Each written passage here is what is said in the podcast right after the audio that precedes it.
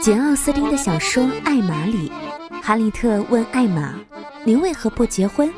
你如此天生丽质。”艾玛说：“告诉你吧，我连结婚的想法都没有。我衣食无忧，生活充实。既然爱情未到，我又何必改变现在的状态呢？不用替我担心，哈利特，因为我会成为一个富有的老姑娘。只有穷困潦倒的老姑娘才会成为大家的笑柄。”这样的一段对话呢，相信看过这一部小说的人都会特别的熟悉了。你是否也可以如此的霸气又自信呢？各位晚上好，欢迎你收听《时光听得见》，我是林小妖。今晚在节目当中呢，跟大家分享的文章来自于作者林晚央。我把自己养得那么贵，不想便宜任何人。简·奥斯汀的小说这一句话呢，曾经被很多的人传递啊，因为很多的人觉得这一段话说的特别的霸气。我们根本不需要靠男人来证明自己的价值。他选择结婚的理由只有一个，就是我喜欢。所以了，现在越来越多的女孩不愿意结婚了。千万别以为他们不相信爱情，只是他们有资本活得很自由。所以，对爱情和婚姻有了更高的要求。我有一个朋友说：“我一个人过得挺好，面包我有了，凭什么找一个给不起我爱情，还想要来跟我分面包的人呢？”他单身很多年，如今三十岁，有房有车，仍然不想结婚。他自己觉得无所谓，但是爸妈着急，于是呢。他见了一波又一波的相亲对象，其中有一个和他算是老同学，又是亲戚介绍的。他不想怠慢，所以约见那一天，他郑重其事了化了妆，穿了得体的衣服，背上包包，来到约定好的餐厅。吃饭的过程还算顺利，因为是老同学，很多年没有见面，所以聊聊中学时代的事情，时间过得很快。吃完饭，两个人 A A 结账，说有空再约。没过几天，朋友接到了亲戚的电话，那个亲戚说：“多好的一个男孩子呀，知根知底，又是同学，你怎么不好好的把握这个机会呢？你为什么要点很贵的菜，穿那么好的衣服，让人家以为呀，你是一个不懂持家的女孩？”朋友听了一头雾水。后来才知道，当亲戚问起相亲结果的时候，男孩说：“我觉得他太爱慕虚荣了，又是化妆，又是一身大牌儿，点菜挑贵的，完全不懂勤俭持家，这样的女孩不适合结婚。”朋友听亲戚这么一说，反而释怀了，幸好没成，不然太糟心了。他化妆是出于礼貌。穿的衣服是自己常常穿的牌子，包包只是随手拿了一个和衣服比较搭配的。至于点菜，他完全是选择了合自己口味的，只不过他没有想象中那样一切按照他想的便宜的来，他只是按照了自己的标配去生活，落入别人的眼中，成了败家。其实，不是女孩子败家。而是他过的生活，他给得起，而你给不起。像朋友和这个相亲对象，说白了，其实就是消费水平和消费观不在一个层次。那么好聚好散就好了，真的没有必要去数落女孩子的毛病，不仅暴露自己的胸怀完全不大，而且证明自己的物质底气确实不足。抛弃物质本身不说，我也始终搞不懂一些人的观念，比如说，结婚就是一起省钱，要为了这个家庭一而再、再而三的降低自己的生活水准，美其名曰勤俭持家。如果婚姻就是这样子负面效应和廉价的心态，那么要了又有什么用呢？女人也好，男人也罢。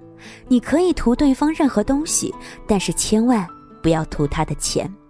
你不知道，省下的不是钱，而是赚钱的动力。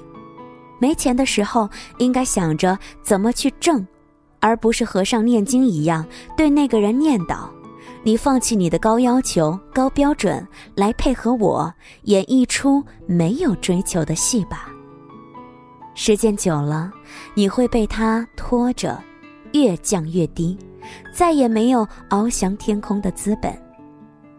一个家庭一旦两个人谁都没有更高的期待，那。还有什么希望呢？真正喜欢一个人，不是让他降低姿态去迁就你的低标准，而是不断努力提高自己，和他一起过越来越好的生活。这才是所谓的门当户对。你的努力要配得上他的拼命。其实很多时候，女孩子并不是怕穷本身，怕的是穷的心态。一个永远只要求你省，却不想自己去挣的人，还是算了吧。一段只想着让你降低标准，而不敢对自己提高要求的婚姻，不要也罢。谢谢你的收听和关注，我是林小妖。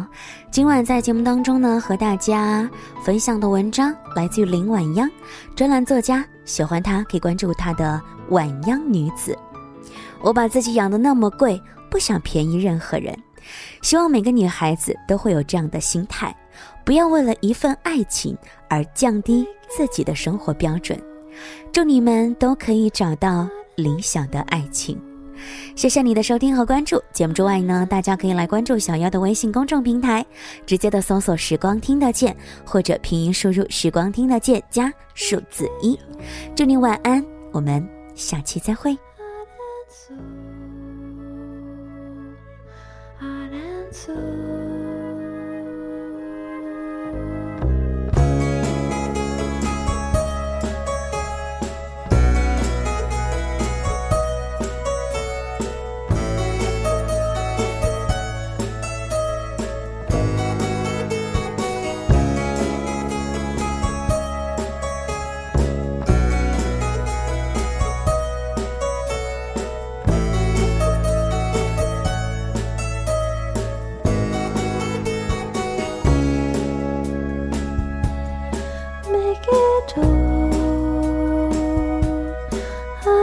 so